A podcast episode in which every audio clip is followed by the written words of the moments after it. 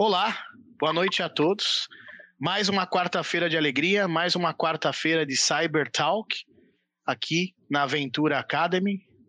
Agradeço a presença dos seguidores, inclusive essa live é associada aos seguidores aqui. Nós trouxemos o João Mauro, que é um seguidor nosso, e vamos aproveitar o conhecimento dele para dividir com vocês os desafios da segurança da informação. Vai ser naquele modelo de bate-papo, naquele né? modelo que a gente já conhece, de trocar experiência na prática, né? E, e temos uma outra novidade, que agora a Aventura Academy, ela disponibiliza o conteúdo das nossas lives também pelo Spotify. Então, essa live de hoje pode ser vista no Spotify na semana seguinte, na segunda-feira, a partir das três horas da tarde. Né? Então, mais uma mais um canal aí para estar conectado com vocês. Eu tive a oportunidade de ver as lives, ouvir as lives aí pelo Spotify e fica bacana. Fica fica um conteúdo bacana para ouvir enquanto você está se deslocando. Eu particularmente vi no carro e recomendo que vocês também sigam o nosso canal é, Ventura Academy também no Spotify. Lembrando que esse conteúdo é online, é disponível pelo YouTube, mas se você acessar pelo Ventura Academy, se registrar na live, você ao final do evento você consegue imprimir um certificado de conclusão de participação desse evento. Vale a pena para quem está em fase de estudo, quem está em trilha, quem precisa justificar horários para treinamento, certificações, né? Vale a pena seguir pela pelo site da aventura.ac para aqueles que precisam certificados. Para aqueles que querem seguir com a gente aqui interagindo, podemos seguir pelo YouTube e esse material fica disponível gratuitamente. E adiante para quem queira assistir novamente. Bom, meu nome é Alexandre Medea, mais uma vez represento o corpo de instrutores da Aventura Academy. Feliz em vê-los. Um abraço aí, Milazotti, outro companheiro que nos acompanha desde o princípio aí. Feliz em ver os nomes aqui que pingam. Grande Lúcio. E hoje com o João Mauro, Jacira, boa noite. Hoje com, com a presença do João, João Carlos Mauro, meu colega de profissão, executivo da área de segurança da informação. Como de costume, eu trago um slide bem simples para ler a bio do palestrante, é uma forma de, de, de, de agradecer a presença né, do, do, nosso palestrante. João Mauro é executivo na área de segurança, com grande experiência em gestão de riscos, privacidade e proteção de dados, IT, auto, auditoria, controles internos na área financeira e consultoria como um todo.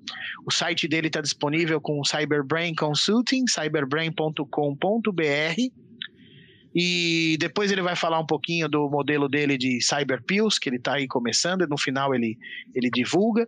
E eu, para não perder o costume, vou começar aqui fazendo uma provocação aqui, já que o João Mauro é um executivo na área de segurança, né? Então, assim, eu quis trazer essa figura, né?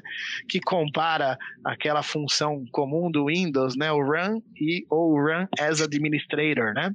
Quem é seguidor aqui da Ventura Academy, quem já é fuçador da área de tecnologia, sabe que as diferenças são, assim, similares à roupinha, né? É só a capinha que muda, o Run para o Run Administrator. E para apimentar essa conversa aqui com o João Mauro, eu trouxe uma notícia de hoje, tá? Que eu fiquei bastante feliz. Ó, o iFood recebe aval da ANAC para operação com drones, né? Feliz aquele profissional de logística que, que vai, vai trabalhar com isso no, na iFood, por exemplo, e outras empresas que vão seguir essa carona. E principalmente, olha o desafio, João Mauro do profissional de segurança da informação que vai ter que se preocupar com a segurança das informações que são executadas por esse drone, né? Imagem do, do é, GP, localização geográfica, microondas, funções back to home, é, fotografias versus identificação facial, né? Olha o quanto de desafio que nós ainda na área de segurança da informação temos para daqui e adiante. E com esse slide mais uma vez agradecendo a presença de todos os participantes, eu passo a palavra para o João Mauro. Sinta-se à vontade, a casa é sua e nós vamos agora destrinchar os diversos desafios da área de segurança e cibersegurança. Por favor, João Mauro, a palavra é sua. Ah, obrigado, Medeia. Me ouve bem? Eu agradeço muito a Aventura Academy pela honra de estar aqui hoje, mostrando, falando com vocês a respeito né, dessas, dos desafios da área de segurança, uma profissão que eu amo há muitos anos, pratico, é, se não segurança especificamente, mas muitas áreas também ligadas a ela antes disso. Né? E agradeço ao Montanaro, ao Medeia, né? Eu acho que a audiência, por estar aí hoje ouvindo, né, um pouquinho das anedotas que a gente tem a contar aí, anedotas verdadeiras, né, da área de segurança da informação, e, e é um prazer, né? Eu acho que é, você, você me come, começou, Medeia, falando dos drones. Olha, realmente é, é, é, muito bom a gente ver, né? E você está bem antenado com isso. Quando a gente fala que a área segurança não tem dia igual, não tem receita. É verdade. Cada dia a gente tem mais desafios, né? como o próprio nome da, da, da nossa live diz, cada dia aparece um desafio novo. Né? Se não é com a tecnologia, é com uma necessidade específica de usuário, é com um fornecedor, é, enfim. A área de segurança não é uma área é, sabe, uma área é, que não, não tem novidades, uma área parada, pelo contrário, é uma área muito dinâmica, é uma área que é, precisa né, é, que, o, que o profissional né, é, acompanhe, tá? E eu começo aí, eu vou querer, eu queria, queria falar um pouquinho, eu queria dividir um pouquinho com vocês aquilo que eu tenho né, de, de essência humana também, de conhecimento, de como eu me formei, da minha jornada, né, é, para que eu possa talvez mostrar um pouquinho para vocês o quanto muitas vezes uma trajetória profissional ela também tem uma relação muito forte com a trajetória sua acadêmica e pessoal. Né? E aí a ideia realmente não é ficar fazendo é, né, propaganda do João Mauro, mas sim dividir um pouco e fomentar tudo aquilo que a gente precisa em termos de habilidade pessoal para poder muitas vezes ser resiliente na nossa profissão. Então, aí já vai uma dica. Eu sei que tem pessoas que estão aí na live querendo é, se desenvolver nessa área, pessoas de outras áreas que estão querendo entrar para a área de segurança. A área de segurança é uma área realmente é muito cativante e é muito apaixonante. Né? A minha ideia sabe bem do que eu estou dizendo, porque é aquilo que eu falei: não existe é, um dia igual ao outro, né? E os desafios, para quem gosta de desafios, é uma área muito rica. Né? Então, falando um pouquinho do pessoal, do acadêmico, do profissional, porque eu entendo que o João Mauro, né, assim como os outros profissionais, né, não dá para você ficar separando muito o que você é do pessoal, o que você é do acadêmico, o que você é do profissional. Né? Então, assim, a gente começa aí, é, raramente, é, né, só para falar rapidamente, filho de imigrantes, né? Já pratiquei karatê, toco saque, sou trilheiro, né? Ultimamente tenho feito apicultura, quer dizer, algumas coisas mais, é, algumas coisas assim, bem, inclusive fora do, do contexto muitas vezes, até porque eu acho interessante fazer atividades que são muito diferentes, né? Porque elas ajudam a gente a ganhar habilidades pessoais que são importantes para o nosso trabalho. Né? Da academia, quando eu falo de academia, comecei lá atrás fazendo o que era o colégio técnico, né? Hoje é o ensino médio, né? E eu fiz o colégio técnico junto com o colégio, é, o colégio de exatas. Então eu fiz dois colegiais, dois ensinos médios distintos, um de manhã e um de noite, né? Tinha dia que eu tinha 14 provas. Então assim, são coisas que a gente faz na vida e quando a gente se atira, a gente não atira, não se atira sem pensar a gente pensa que é importante muitas vezes você fazer um certo sacrifício para você conseguir atingir um patamar diferenciado. Né? Isso eu fiz o resto da vida e ainda faço. Né? Tive que fazer um MBA, fui para fora, fui para Toronto, né? tenho colegas de, de MBA até hoje, porque porque a gente quando passa por uma dificuldades desse tipo, onde você realmente tem que estudar né, você realmente começa a encontrar pessoas que são profissionais excepcionais e até hoje profissionais de diversas áreas. E isso me deu um conhecimento muito importante para conseguir falar com o executivo. Né? É muito importante para você que está querendo entrar na área pensar que você, quando fala com o executivo, você não pode falar um tecnês. É, assim como o advogado, também não pode falar só juridiquês, né? ele tem que tentar falar a língua do executivo. E fazer um curso desse ter, e ter uma relação muito forte com profissionais da área financeira, da área de marketing, da área de é, da área industrial, da área de, da área fabril, né? dá para você um repertório de conversa que é bastante importante e a gente precisa. Né? Quando você vai com um comitê executivo falar dos seus problemas de segurança, quando você vai discutir com o CIO ou com o CEO sobre um ataque né, de um hacker e como ele precisa agir, é muito importante que você esteja muito próximo e que a linguagem seja próxima. Isso é difícil. Nós falamos sobre isso. Eu apanhei muito, muitos profissionais apanham muito com isso. Caiu.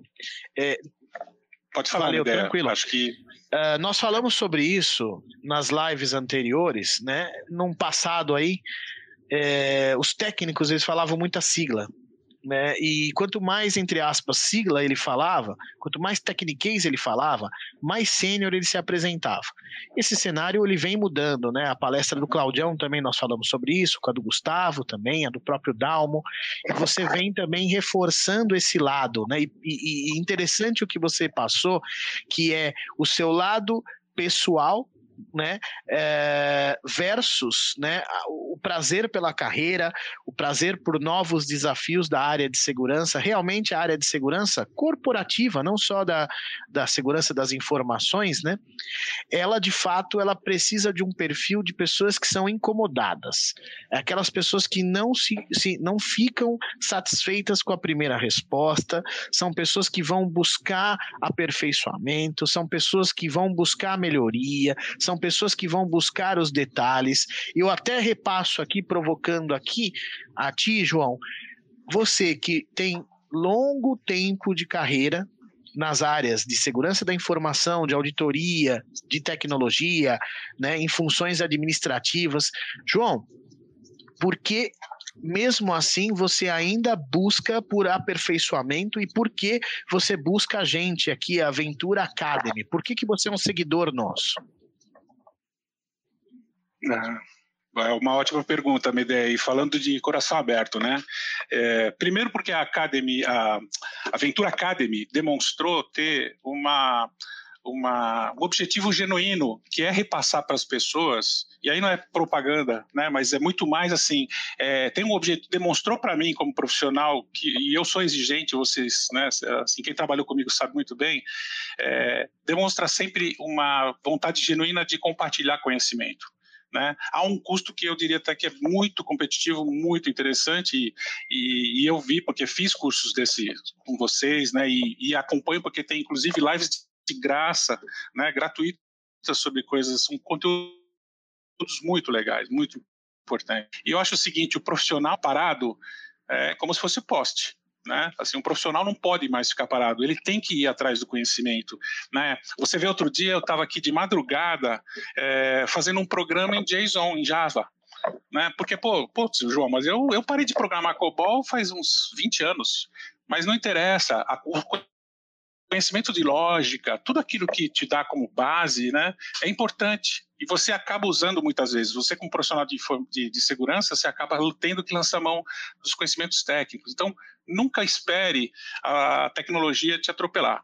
Essa é a minha primeira dica para quem quer ser um bom profissional, é ir atrás daquilo que está acontecendo. Você mesmo viu os drones que estão chegando aí. Né? Como é que você faz para garantir uma segurança? Então você tem que conhecer a internet das coisas, você vai ter que conhecer nuvem de uma forma muito importante. Hoje, grandes, as grandes empresas estão, estão mexendo com nuvem, então você precisa acompanhar isso. Não tem outro jeito senão seguir os bons. Eu costumo dizer, follow the, os, os good guys, os caras bons mesmo, né? Não, maravilha, maravilha. E, ne, e, academia, e nessa... A Aventura Academy é uma delas. Legal, bacana. E nesse, nesse, nesse seu conhecimento, né, essa sua vontade de, de buscar por maior conhecimento, né, e nesses tempos que você atuou em grandes empresas, agora como consultoria, né, uh, me fala se você se você tem algum case, algum projeto relevante, né, que possa ser compartilhado conosco aqui e que valorize a, a segurança da informação e os principais perfis, os principais domínios de conhecimento que nós temos dentro da segurança da informação. É, muito legal. É, eu posso dividir alguns grandes projetos que eu tive que participar, ou encabeçando, ou fazendo parte. Uh, nunca, não, né, difícil sair do nosso coração um projeto que você vê nascer e você consegue realmente chegar no fim, ou pelo menos deixá-lo de uma forma que né, a empresa consegue dar continuidade. Um deles foi o PCI, a implementação do PCI né, é, um, é um projeto grande, um bom exemplo de onde você vê praticamente todas as disciplinas de segurança. Né? É implementar um SOC, é você remodelar todo o processo processo de patch management que você tem numa empresa, é você refazer política, fazer conscientização, é, conseguir fazer uma integração forte com as áreas de incidentes, de fraude, de... Então, assim, foi um, eu acho que diria que foi um dos melhores projetos que eu participei, um projeto que, no meu caso, contou com, com mais de 800 pessoas envolvidas de toda a empresa, então foi bárbaro por causa disso. Você acaba tendo o conhecimento do começo ao fim de todas as, as trilhas né, de segurança que são vitais, você acaba conhecendo na profundidade que se você não conhece vai ter que conhecer para fazer o projeto. Então fazer é uma excelente forma, né? e, e, não só estudar, você tem que aplicar aquilo que você, aquilo que você estuda, aquilo que você, aquilo que você aprende, né? Deixa eu... teve outros projetos também. Ah, eu fiz. Não, imagina. É, tranquilo. E pegando carona nessa parte que você falou em PCI, né? Então, PCI eu vejo um domínio de conhecimento, né? Que seria um domínio de, de networking, né? De, de rede segura, armazenamento, processamento. E depois você comentou em patch management, que é um outro domínio, que é um domínio mais de sistema operacional. E depois você falou em fraudes, né? Que acaba juntando um domínio com outro, né? Juntando esse comentário teu, é, qual é a principal diferença que você vê entre esses profissionais, aquele cara de, de segurança em rede versus aquele cara em segurança em, em, servidores, em sistemas operacionais, versus aquele cara de prevenção de fraudes e versus aquele cara que, que investiga a fraude, né? aquele cara que está mais associado à resposta a incidente, que é um tema que a gente explora muito aqui na, na Ventura. Me fala um pouquinho aí da diferença, da sua percepção na diferença desses perfis profissionais. Pô, legal sua pergunta, ideia mais uma vez, porque assim, você vê que a área de segurança, por causa dos tipos de perfil que ela precisa, ela começa a ter uma possibilidade, ela começa a ser uma possibilidade para diversos profissionais. Né? Quando você fala, por exemplo, de processos, é, de controles, de suporte ao negócio, né? de conscientização, muitas vezes você fala justamente de uma área mais de governança. Tá? É, quando você fala sobre Red Team, Blue Team, agora tem Purple Team e todas as cores de teams aí do mundo, em Cyber Intelligence, você está falando daquele profissional que está muito ligado aos tipos de ataques que estão acontecendo no dia. Então, é aquele cara que é o fuçador no bom sentido, o hacker no bom sentido, que está atrás daquilo que está acontecendo no submundo, na, na dark web, e que você precisa ter no time. Você, como gestor de segurança da informação, você, como cyber, você precisa conhecer também isso. Né? Não só isso. Né? O CISO hoje ele acaba tendo que ter essas diversas disciplinas e, e ter um time, uma estrutura organizacional inteligente de acordo com aquilo que a empresa pode e com aquilo que a empresa precisa para conseguir é, é, é, debelar os riscos que existem e poder administrar esses riscos. E esse é, um, esse é um grande desafio. A diferença do perfil, voltando ainda à sua pergunta, ela está muito na atividade em si. Né? Quando você fala, pô, o auditor de sistemas também é muito diferente da pessoa de segurança, no sentido que o tipo de trabalho que se faz é diferenciado também. Né? E você tem outras disciplinas de segurança e que entram no porte de segurança, muitas vezes são áreas distintas, nem estão na segurança. Mas, mais uma vez, não é um recebo. A estrutura organizacional ela é montada de acordo com, com aquilo que a empresa tem de realidade. A empresa é um organismo vivo. O nível de maturidade dela, é, o cenário em que ela está, né, os riscos que ela tem que administrar é que ditam a forma dela melhor se estruturar. Existem ainda é, empresas que estão num nível de maturidade menor, a área de segurança ela acaba sendo exercida por alguém de TI muitas vezes. Ah, mas isso é errado? não é, não é que é errado, né? Ele é aquilo que é na realidade daquela empresa. Como é que você consegue fazer uma área de segurança da informação com 50, 20 funcionários, uma empresa pequena? Né? Ah, você pode terceirizar uma parte disso, você pode pegar a de, de tecnologia e dar um treinamento, mas existe aí uma necessidade de maturidade. Né? E, o, e isso também tem a ver com o apetite de risco e a superfície de risco. Não dá para você dizer que uma empresa da área financeira tem a mesma superfície de risco que uma empresa do varejo. Então, será que dá para você ter que pôr as mesmas ferramentas? Você não vai ter um investimento igual para você fazer. Em compensação, o risco ele é relativamente menor. E eu digo relativamente porque hoje você já tem hackers se especializando, né? Sim. Você sabe que eu vou aproveitar o gancho e eu vou comentar aqui três postagens diferentes que, que, que falam, né, o que você completam o que você estava dizendo, né? A primeira do Marcelo Pupo, né, que conhecimento nunca é demais, né? A segunda do Vanderlei, que é aprender estudando, aprender fazendo, e esse sensacional, principalmente aprender ensinando, né? Assim, a gente é, não é nem o financeiro, né? Quem, quem tem paixão pela, pelos domínios de conhecimento de segurança não faz isso pela grana, né? É, faz isso realmente em deixar legado, em, em, em, enfrentar diversos ambientes de vaidade que a gente tem por aí, né? E eu falo, acabo falando sempre nas lives, acabo sendo frases um pouco repetitivas, mas se é para a gente fazer um bate-papo aí, a gente faz numa mesa de restaurante, logo, logo volta a cidade ao normal, ou fazemos por telefone, nós não precisamos estar online, né, expondo a nossa cara cheia de cicatriz aqui, né, para os seguidores. Então, é, tem um lado financeiro, tem o um lado financeiro, claro, mas principalmente tem o um lado da vontade de aprender ensinando. Eu aprendo com cada um de vocês.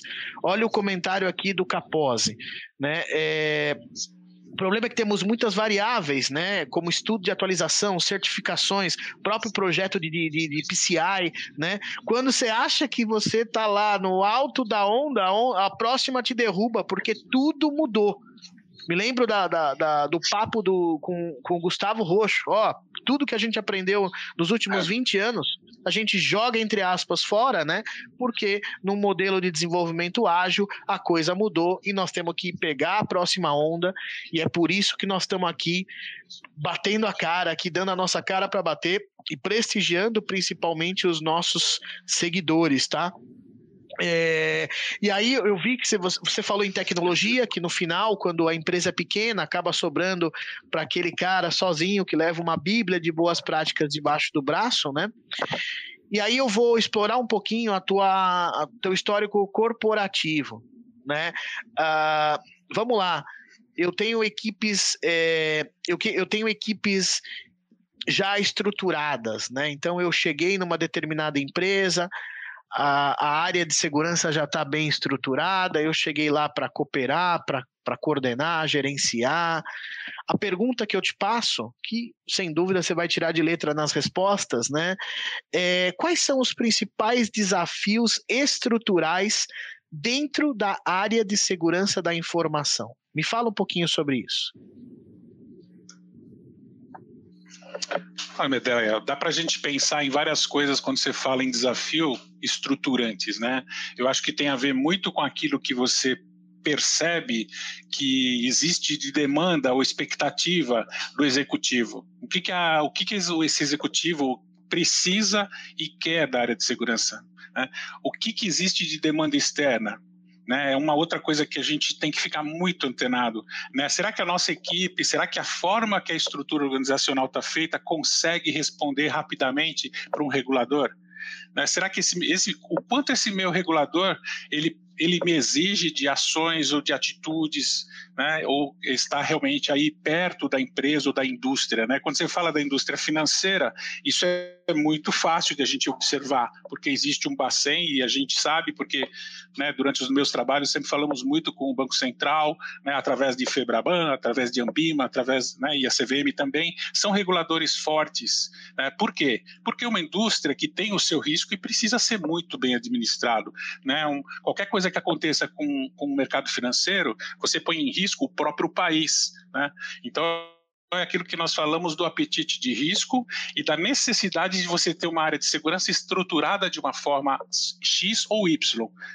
Mais uma vez, né, o que está escrito aí no slide, né, e até é, uso, não tem uma receita, né, tem muito a ver com, com aquilo que você tem dentro da sua mão, né, na sua equipe, e a inteligência está em você saber talvez equilibrar entre aquilo que você tem de serviços externos, que você pode recorrer a especialistas no mercado e tem muitos bons, e mais ainda, saber é, usar o expertise que a empresa tem dentro né, você pode muito bem recorrer a outras áreas de controle que são áreas críticas e importantes, e a área de segurança precisa ter um excelente nível de relacionamento com esses. Estou falando da ouvidoria, estou falando da controladoria e outras. Tá? Sim, sim. E, e, e um desafio, vou, vou pegar o gancho do Márcio Cardoso, seguidor perigoso aqui, né? Que é, o, é constante o avanço das tecnologias, sistemas, hardwares, etc. Né? Fica mais gritante a necessidade de estudos e troca de conhecimento, como esse que nós estamos fazendo aqui. E é verdade, né? É, no passado a gente montava uma estrutura, selecionava as pessoas certas, eu quero pressionar um pouquinho o lado do perfil, né? Eu gosto de falar um pouquinho do perfil do profissional. Então eu eu no passado eu recebi, eu ia lá, começava a trabalhar, desenvolvia o meu o meu processo, contratava as pessoas e tal, e a coisa ia andando, né? E a atualização ela ia on the job, né, como nós falamos aí. Então, ah, pintava um incidente, a gente aproveitava para aprender, trocava uma experiência, porra, tava legal, né? Mas hoje o ritmo é completamente diferente. O desafio Uh, ó, que interessante. O Vanderlei já juntou a. Eu vou até fazer a pergunta do Vanderlei, que aí eu já, já, já segue a, a dúvida que eu realmente tenho, né? Como você eh, visualiza as principais dificuldades e os pontos positivos da convivência e integração entre segurança da informação, auditoria, compliance e jurídico. Vanderlei, sensacional sua pergunta, era exatamente o que eu ia falar. E reforço, e como é que eu mantenho essa turminha reunida e atualizada com o conhecimento necessário para evitar as dores de barriga que sempre virão?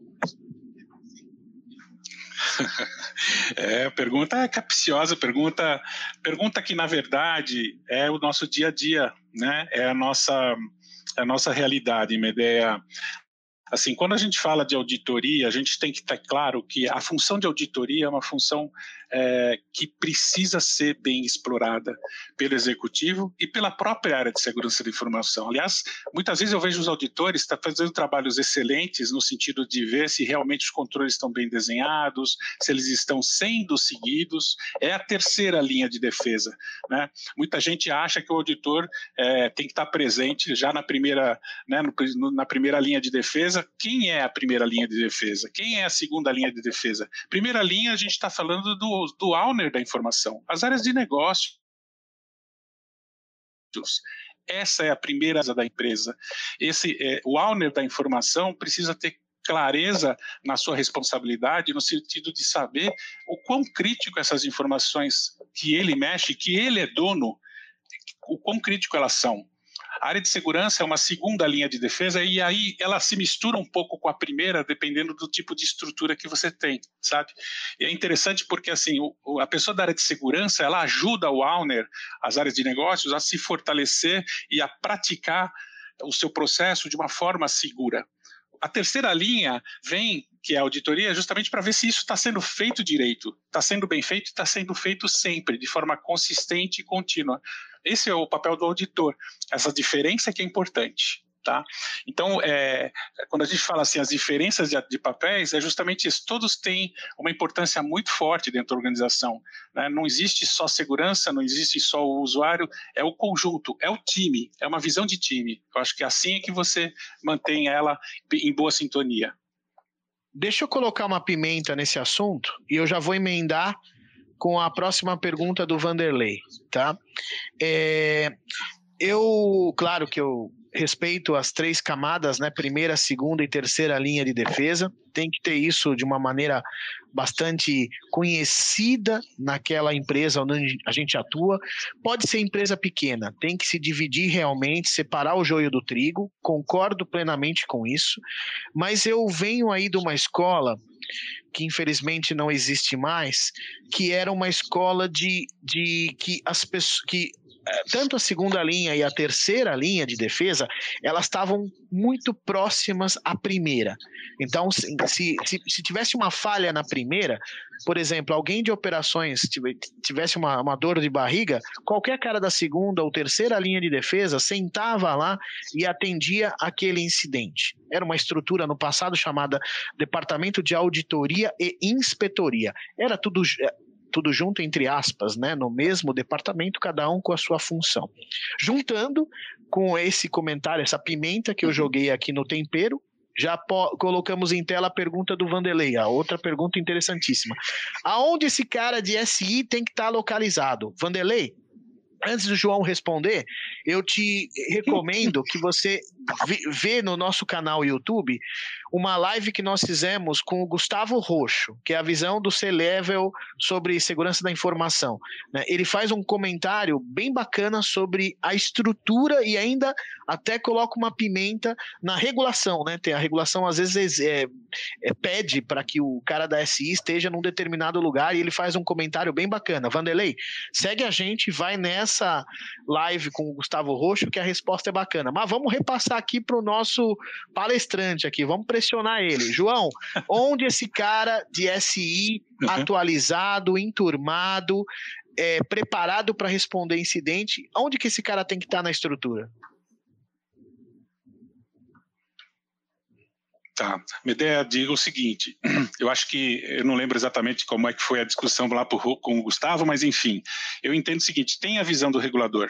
A visão do regulador é uma visão é, voltada para garantir dentro da indústria a independência total desse, desse, é, desse profissional, dessa estrutura. Né? Quando você fala de um regulador da área financeira, é lógico que a visão é essa e tem a sua parcela de razão, e é lógico que proporcional ao tamanho da empresa, à complexidade das operações, aos riscos, ao apetite de risco, tudo isso que a gente já falou. Né? Muitas vezes você tem dentro da área de tecnologia um profissional que exerce as atividades de segurança da informação. Está errado? Não, não é que está errado. É um momento em que a empresa está passando. Tem riscos. Como é que você mitiga esses riscos? Então você tem que ter um processo de monitoração. Essa é a inteligência da estrutura organizacional. Né? Dependendo da de onde você coloca, você pode ter prós e contras. Se tiver dentro de uma auditoria, como é que a auditoria vai poder fazer o trabalho dela? Se tiver dentro de TI, como é que TI vai poder dizer não para um usuário muitas vezes? Ou como é que esse profissional de segurança que está lá dentro de TI vai dizer não para um TI que está precisando ou que está querendo ter um acesso?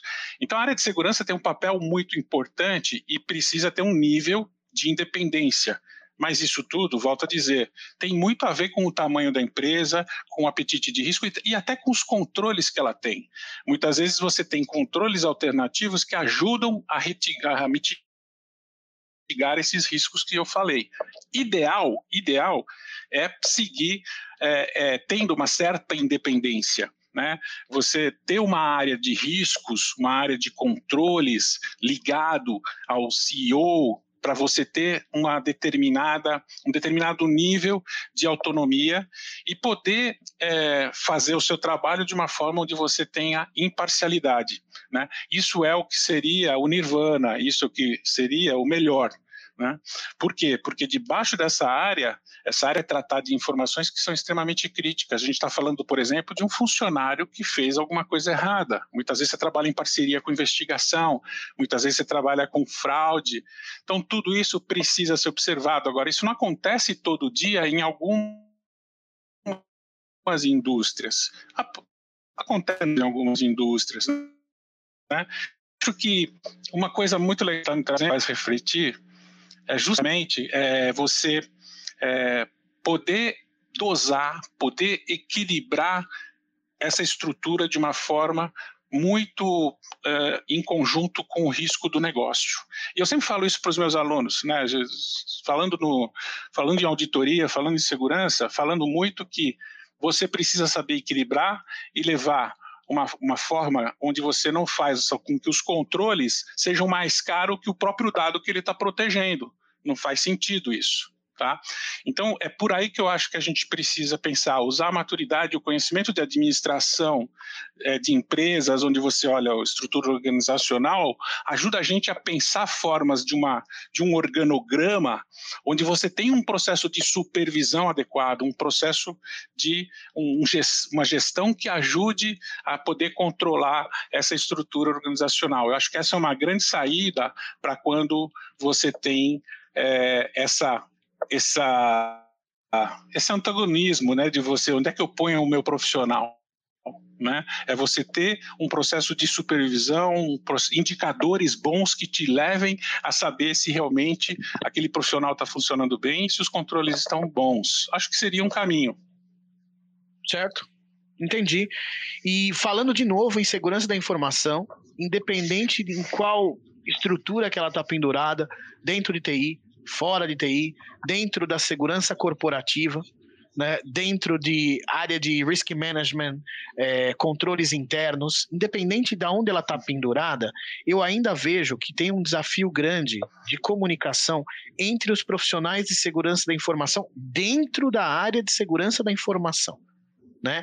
E aí, uh, é, para jogar um pouquinho mais de tempero nessa nossa discussão, a pergunta é o seguinte: uh, qual é a visão de cibersegurança? Porque nós temos é, mais players chegando.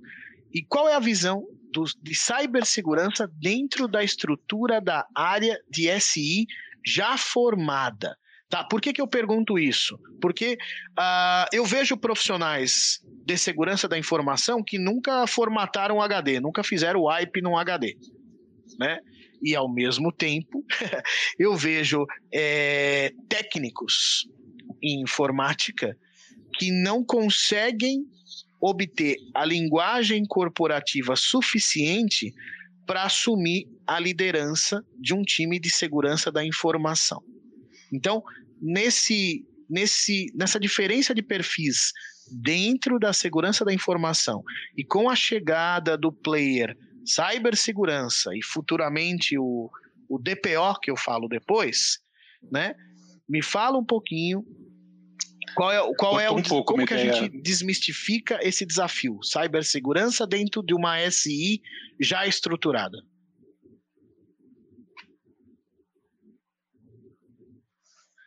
Eu acho que assim, a gente precisa pensar é, esses talentos que existem e que são diferentes da equipe né? Porque é assim que você consegue resolver uma coisa desse tipo, né? É lógico que a área de TI, ela é ela é custodiante do dado, ela não deveria estar fazendo as funções da área de segurança. Em compensação, ela tem processos que precisam ser feitos que são lá dela.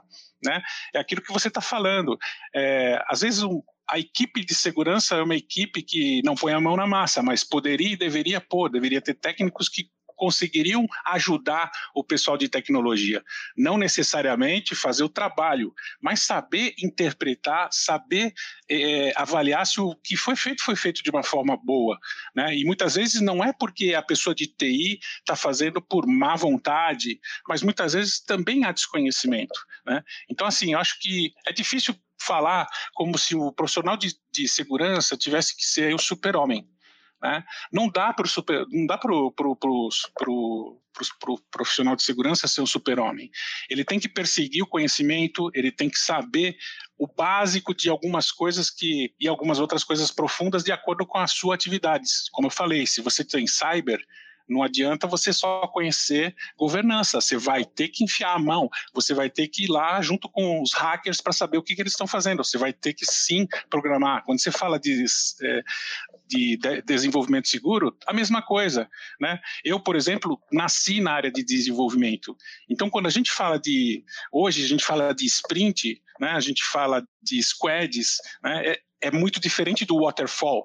Né? Quem faz desenvolvimento sabe disso. A forma de desenvolver é totalmente diferente diferente, mas o profissional de segurança deveria estar lá nas sprints ajudando né, o Scrum Master a fazer aquilo que ele precisa fazer. Agora, se você não conhecer como é que isso se articula, é ruim para você, fica muito difícil de você engrenar. Viu, João? Juntar aqui o comentário, ó, nós não temos ainda super-homens na área de segurança, mas temos quase super-homens aqui, já são super-heróis aqui, ó. O Marcos Roberto mandou uma pergunta, feliz em vê-lo aqui, seja bem-vindo, Marcão, né? O profissional de cybersecurity, ele tem que ser um, um expert em microinformática, né, seguindo, aquilo que a gente fala, né? É interessante, é interessante o comentário do Marcão, porque o Marcão vem de uma linha de um outro domínio de conhecimento de segurança, né? E, e para mim é extremamente, extremamente satisfatório vê-lo ele numa vê-lo aqui numa, numa live de cyber security, né? Então, provocando mesmo, a pergunta faz muito sentido. O cara precisa ser bom da informática ou dá para ele seguir outras linhas de conhecimento até se formar um especialista em contenção de ataques cibernéticos?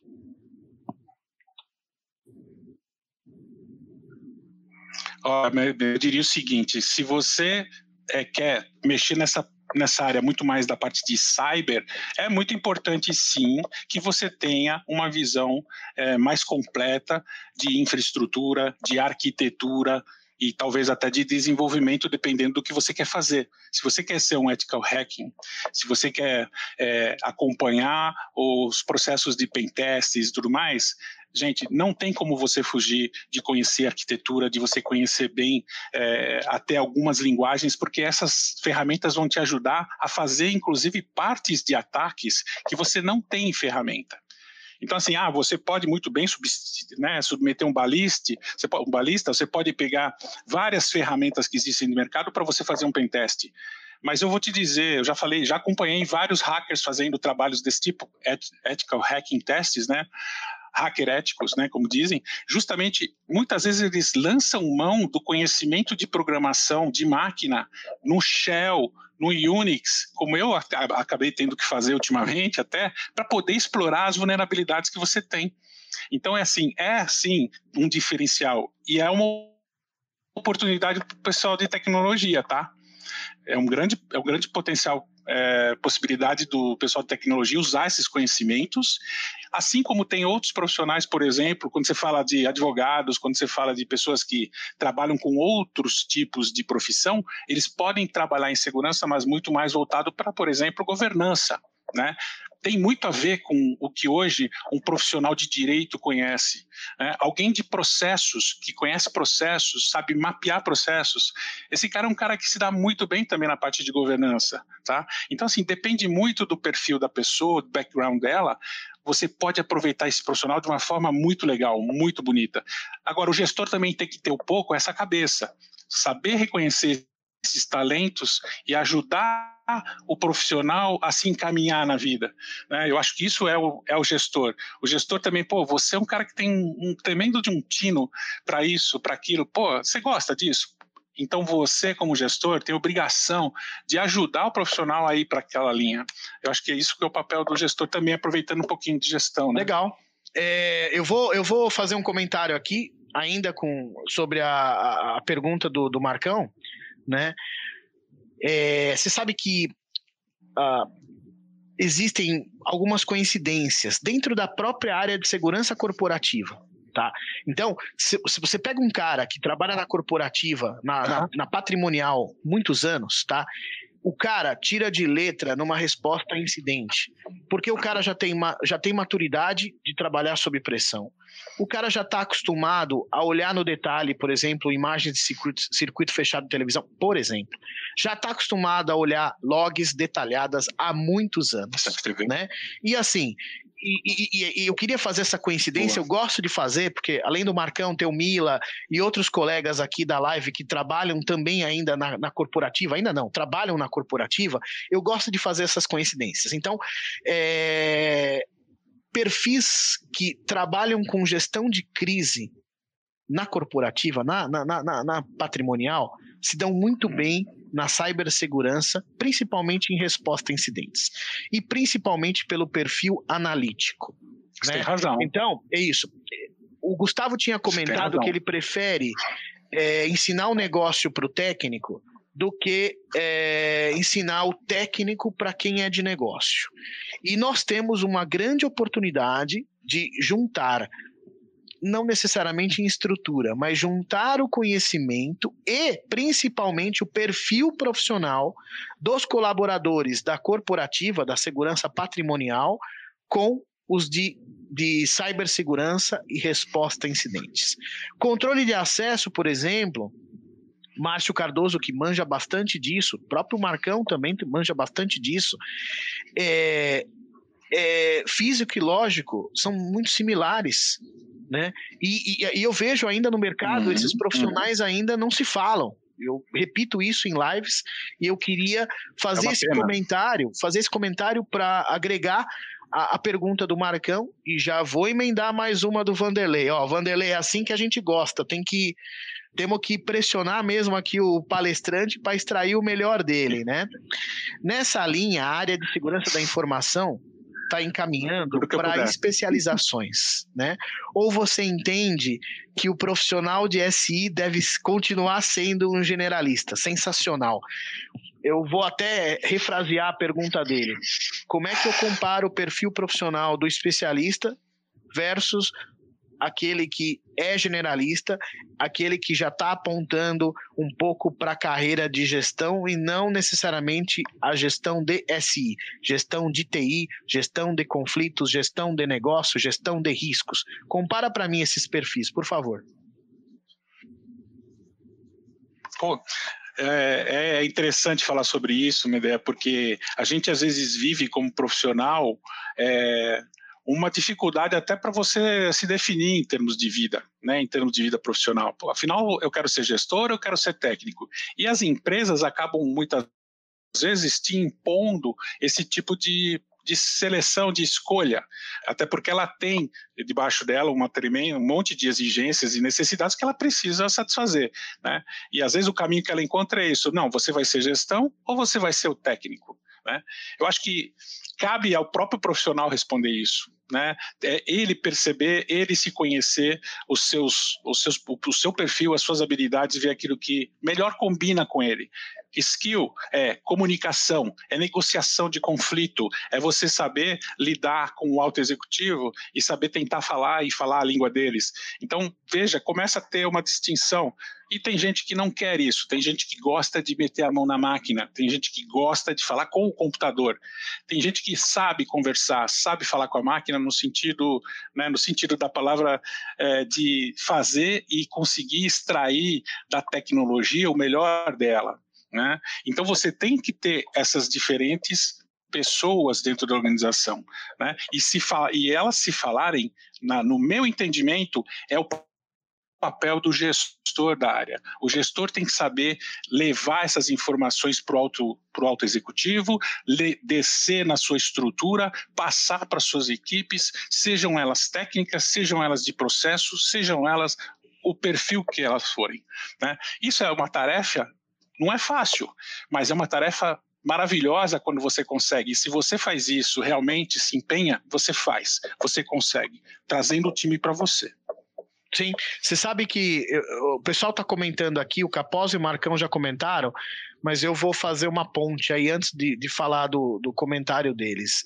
É, você sabe que esse lance de perfil é algo bastante complicado, né? E o Dalmo, nós fizemos uma, uma live há duas semanas com o Dalmo, e o Dalmo comentou assim: Eu tentei arrumar emprego na área de segurança, não consegui.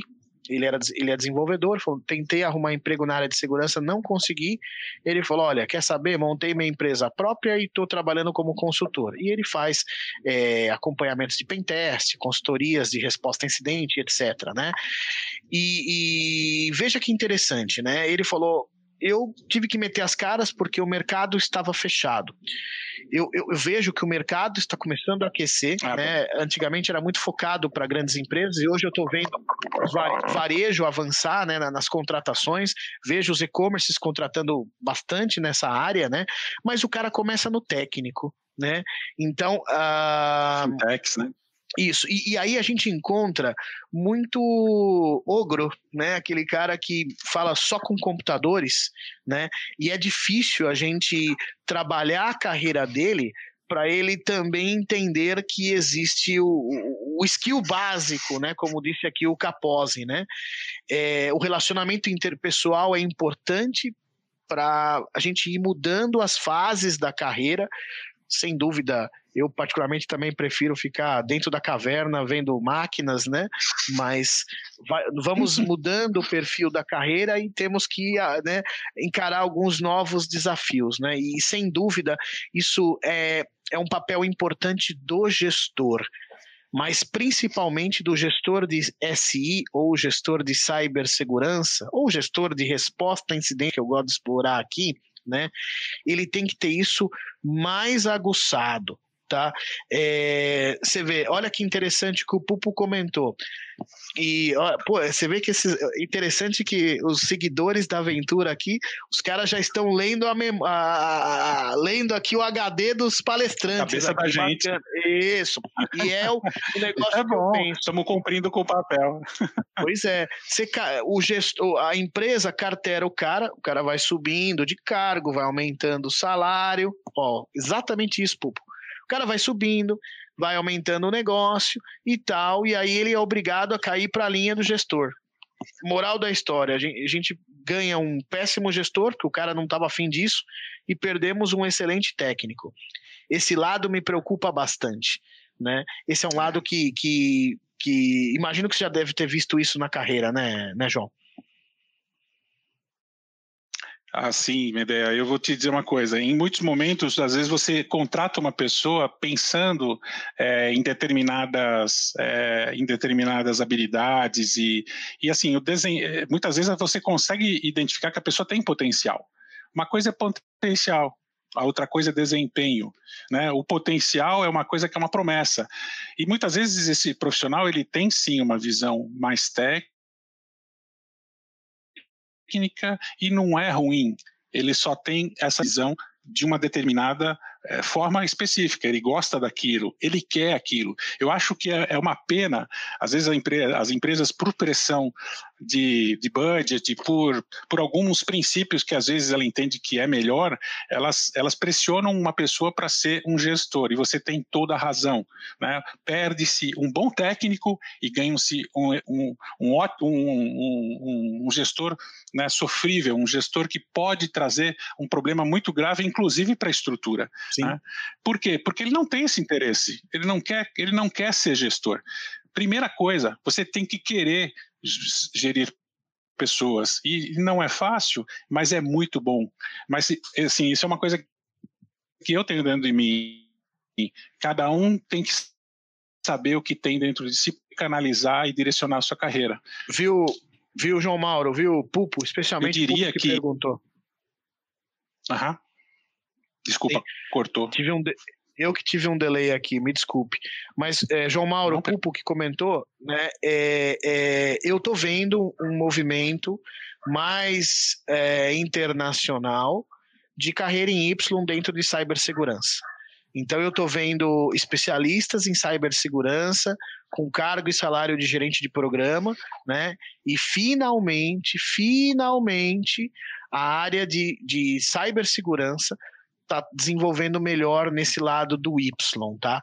Então, é, isso é um, uhum. é um tema que me agrada, porque eu também prefiro seguir a linha técnica, né, do que a linha administrativa.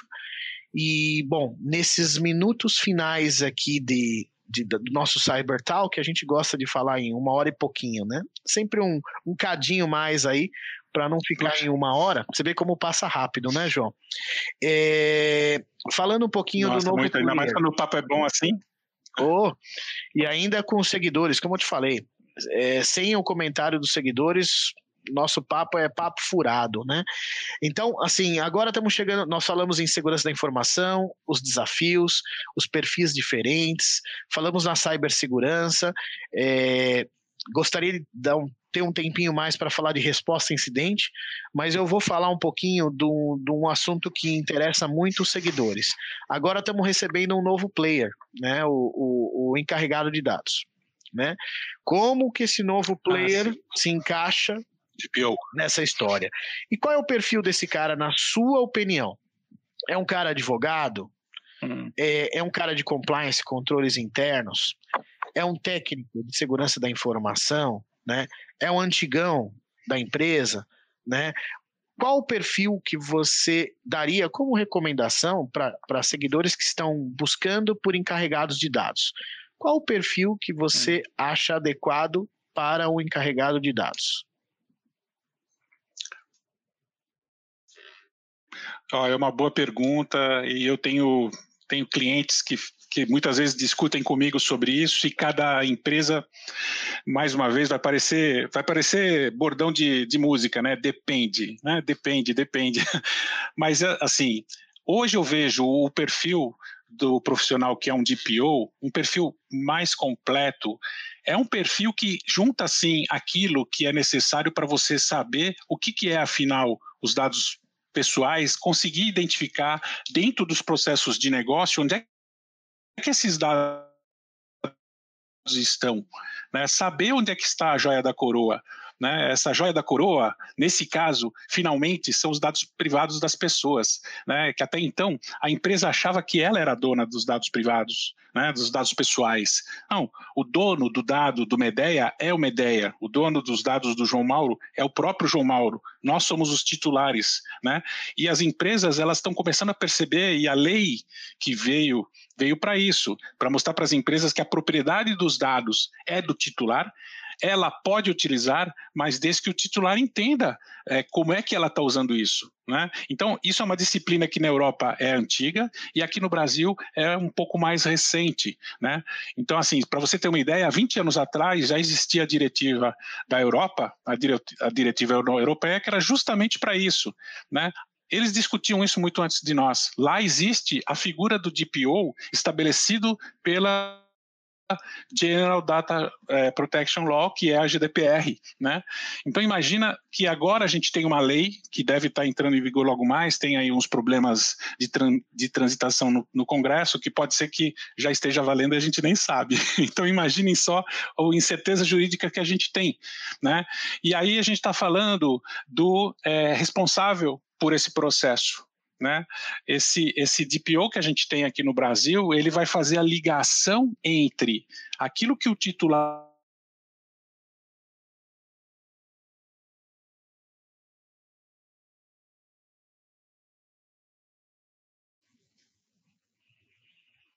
João?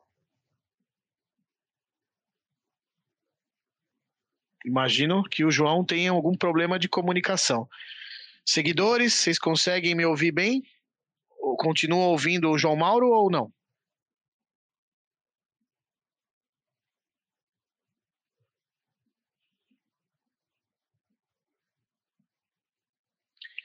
Eu continuo online. João? Ah, legal. Deixa eu seguir aqui, obrigado. Vamos ver se o João consegue voltar né, em tempo da gente caiu mesmo. Agora, para mim, ele caiu de vez. Aí, tomara que ele não tenha se machucado. é, eu vou dar minha opinião aqui, né? Vou ter que seguir, seguir aí é, enquanto ele não volta. Eu acho que os as empresas, independente do tamanho, elas precisam se preocupar com o perfil do, do, do privacy officer, do encarregado de dados, né? Principalmente, uma coisa que me preocupa em especial é o conhecimento que esse profissional tem de saída, de output. Quais são os relatórios, quais são as informações que saem daquela empresa e, e, e, tudo bem que o cara pode ser advogado, ele pode ser analista de sistemas, ele pode ser um profissional de, de controles internos, de compliance. Eu não vejo problema com o perfil. O que me preocupa muito, muito, muito é com o conhecimento dos outputs que esse colaborador tem com a empresa que ele trabalha. Então, uma empresa hoje, ah, vou trazer um cara de fora, buscar alguém no mercado, o cara está com, com os conhecimentos das, das, das necessidades de lei na, na, na, ponta da língua, mas tarda-se um tempo para ele conhecer os reais outputs que a, que a empresa tem e que as áreas internas têm. Na live da semana passada, nós discutimos bastante, eu e Cláudio Marcílio, Claudião, sobre classificação da informação. E ele havia dado um exemplo do tipo: olha, o gestor me procurou e a gente começou pequenininho e virou um monstro tremendo, né? Porque uh, foi se identificando todo o ciclo da informação e aí viram o tamanho da real encrenca. Então, nesse contexto e seguindo o raciocínio do, do João Mauro, espero que ele volte aqui. Não foge, hein, João Mauro? Espero que ele volte aqui para ele dar a opinião dele, tá? Mas eu, particularmente, estou saindo um pouco do lado de moderador para ir, ir, um pouco de, de, de, de responder aqui a, a, as inquietudes, né? Eu me preocupo com o conhecimento que esse cara tem na saída, nos relatórios de saída que aquela, que, que aquela empresa que o contratou tem, né? E me preocupa o tempo, porque eu contrato um cara agora, independente do perfil dele, tarda-se bons tempos para entender o detalhe das saídas de cada uma das áreas e principalmente se aquelas informações estão devidamente classificadas. Esse é um outro desafio que a gente explorou bastante na live da semana passada. Deixa eu ver se eu tenho alguma outra pergunta já esquematizada aqui para o palestrante. Se quiserem mandar pergunta para mim aqui, né? Cuidado aí, eu estou aqui despreparado aqui. Eu não esperava esse problema operacional. E acho que invadiram, invadiram o computador dele. Deixa eu ver se eu tenho alguma outra pergunta. É, ah, sim, nós tínhamos falado sobre, sobre o DPO, o novo player, né? E, e as dicas, uma pena que. Vamos ver se ele volta ainda, mas as dicas para quem está começando a, nessa carreira, vou passar aqui a. Vou fazer a, a vez do, do João Mauro, né? Acho que as dicas que a gente deixa para os iniciantes em carreira é, é, conhecer um dos domínios de um dos domínios de segurança, são diversos, e aprofundar, né? Ter o perfil de não não se sentir é, cômodo com algo que você aprendeu. Ah, me dá, me dá essa dica que esse bizu no jargão militar aqui, ah, agora eu vou seguir com isso, dando play no mesmo botão por dois, três anos. Não. O perfil tem que ser realmente de inquietude. É aquele perfil de quem realmente vai atrás para buscar conhecimento, que, que fica aqui conosco, aqui em lives, uma hora, uma hora, um pouquinho, é, fica é, buscando conhecimentos e, e fazendo perguntas, muitas vezes on the job, para melhorar o conhecimento e, e não se sentir é, incomodado com aquele pedacinho de coisas que, que foram repassadas para ele. Deixa eu ver a pergunta aqui do Vanderlei. Você vê que sozinho ler e tal é um pouquinho mais difícil, hein? Moderar é mais fácil, hein? Penso que pelas exigências e dificuldades atuais de proteção de dados intensificadas agora pela Lei Geral de Proteção de Dados, o DPO não seria uma pessoa física, e sim um grupo de pessoas. Vanderlei, muito bom. Exatamente. É o que a gente fala de multidisciplinar, né? Tá bom, a lei fala, tem que ter um encarregado de dados. Ah, tá bom, fala. A resolução fala que o cara de segurança tem que ser diretor e que tem que estar tá, é, fora de TI ou dentro de TI. Tudo bem. Maravilha. Vamos seguir, temos que seguir as regras. Mas, claro que um trabalho de encarregado de dados não é um trabalho solo. Não é um trabalho de um cara que vem de fora, não é um cara de fora que eu digo, que vem é, apenas com o conhecimento dos detalhes da lei e se aplica numa prestação de serviço. É, não quero aqui dizer se o cara tem que ser contratado interno ou externo, né? Aqui, ó, que o Marcão comentou, juntou com o Vanderlei. O Marcão e o Vanderlei devem estar na mesma sala aqui. mas, ó, o João tá voltando aqui, eu tô fazendo tuas vias, mas Desculpa, eu já te passo Medea. a palavra. Não tem problema. Desculpa, Medea. Esse perfil de também, fato. Não? não, não, só você caiu, mas a gente segue aqui. Eu imagino que algum atacante te pegou aí. Eu acho que você tinha alguma vulnerabilidade aí que você não Vamos ter que fazer uma perícia forense na sua máquina, viu? Que bom. E, e, de fato, tanto o Vanderlei quanto o Marcão, eles comentaram se esse perfil do DPO, eu entrei na parte de encarregado de dados, se esse perfil tem que ser multidisciplinar, né? E não, não amarrado a uma pessoa física, a um encarregado de dados, né? Acabei fazendo a, talvez a, a sua vez de resposta, mas nesse, nesse ataque cibernético que você teve agora, foi esse o assunto que a gente levou. Tá? Qual que é o perfil do DPO nesse cenário todo? A gente vai estender um pouquinho por conta desse problema. É, te pergunto qual é o perfil do DPO, do DPO. A turminha aqui considera que o perfil é mais multidisciplinar e não pode estar associado a uma só pessoa. E ao final, eu te passo já é, a palavra para as considerações finais da nossa live. Tá bom, sem problemas, Madeira. Vou tentar ser breve Ainda bem que eu tinha uma boa contingência aqui, quer dizer, boa não, vai, é razoável. O DPO, gente, é o seguinte, é, é o, o, trabalho de, da Lei Geral de Proteção de Dados é um trabalho multidisciplinar. Assim, não dá para você pensar que você vai fazer só, só com a área de compliance, só com tecnologia, mudando as aplicações, ou somente o pessoal do jurídico acertando os contratos e está tudo bem. Não é nada disso. O trabalho, gente, é um trabalho multidisciplinar, sim. O DPO, o encarregado de dados, ele pode ser, segundo a própria lei, uma pessoa jurídica ou uma pessoa física. Como pessoa física dentro da empresa, é, ter, estar dentro de uma, de uma área que não tenha é, é, nenhum, nenhum problema de conflito. Né? Isso é muito importante, de não exercer atividades é, conflitantes dentro da da própria empresa. Então, o que eu posso dizer para vocês? É perfeitamente visível que esse DPO, esse encarregado de dados, tem assim uma visão multidisciplinar. Ele pode ser alguém mais forte em segurança, um pouco mais forte em, na área jurídica, conhecer tecnologia. Ele tem que ter um conhecimento dessas áreas como um todo. Ele pode ser mais forte em uma, mais forte em outra, mas ele precisa conhecer essas áreas de forma geral, pelo menos.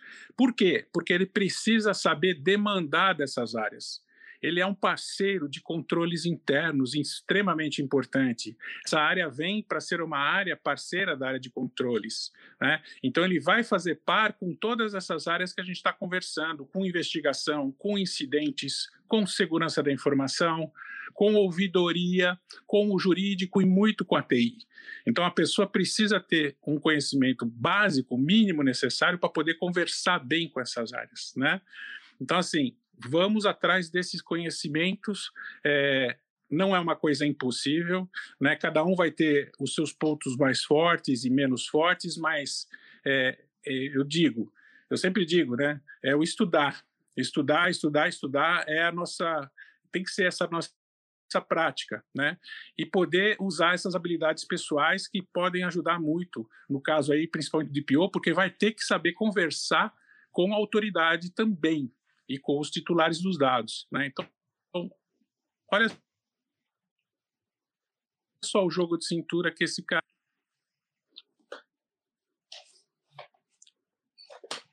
Entendi, maravilha. Consideração final, resposta incidente, perfil profissional. Me dá essa palavrinha final, por favor.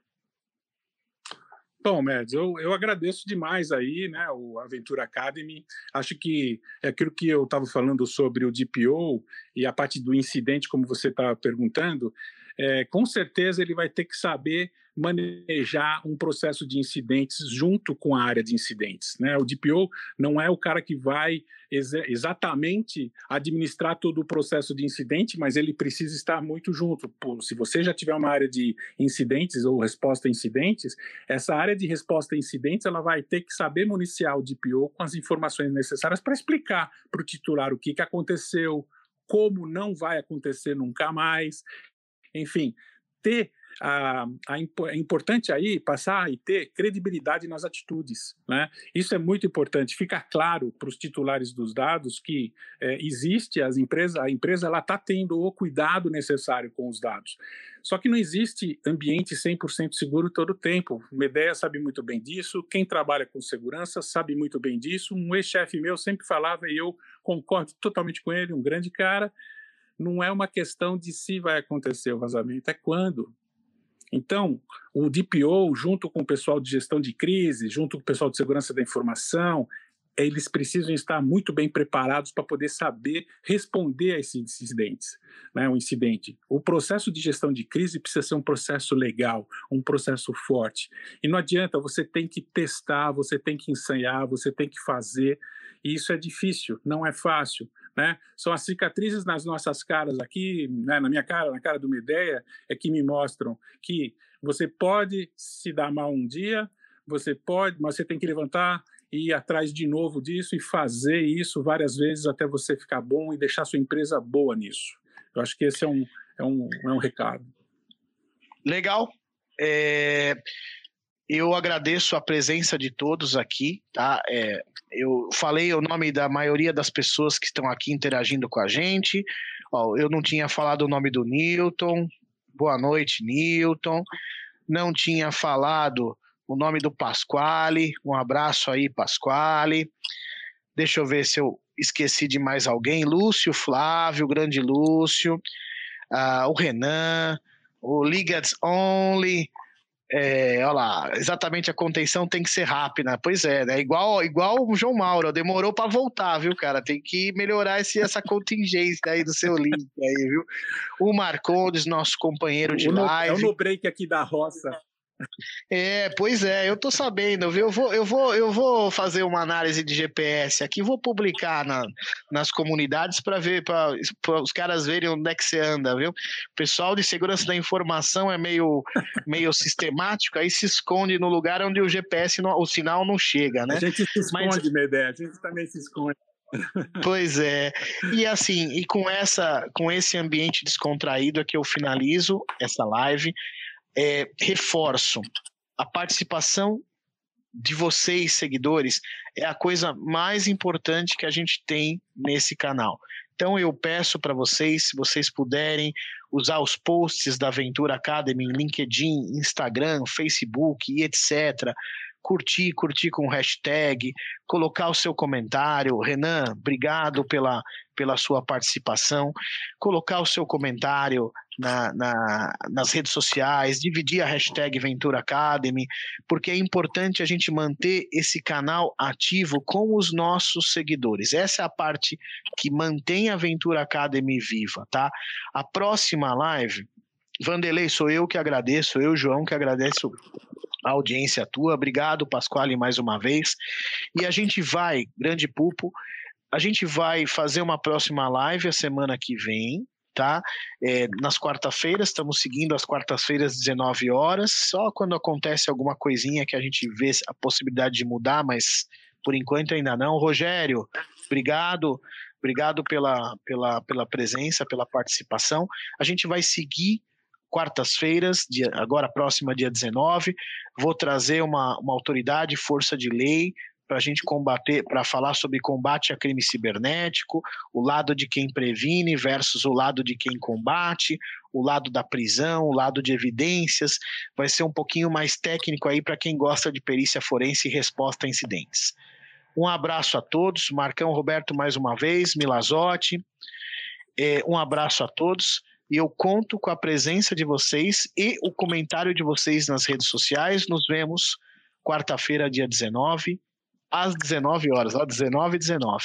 Um abraço a todos. João, muito obrigado pela sua participação.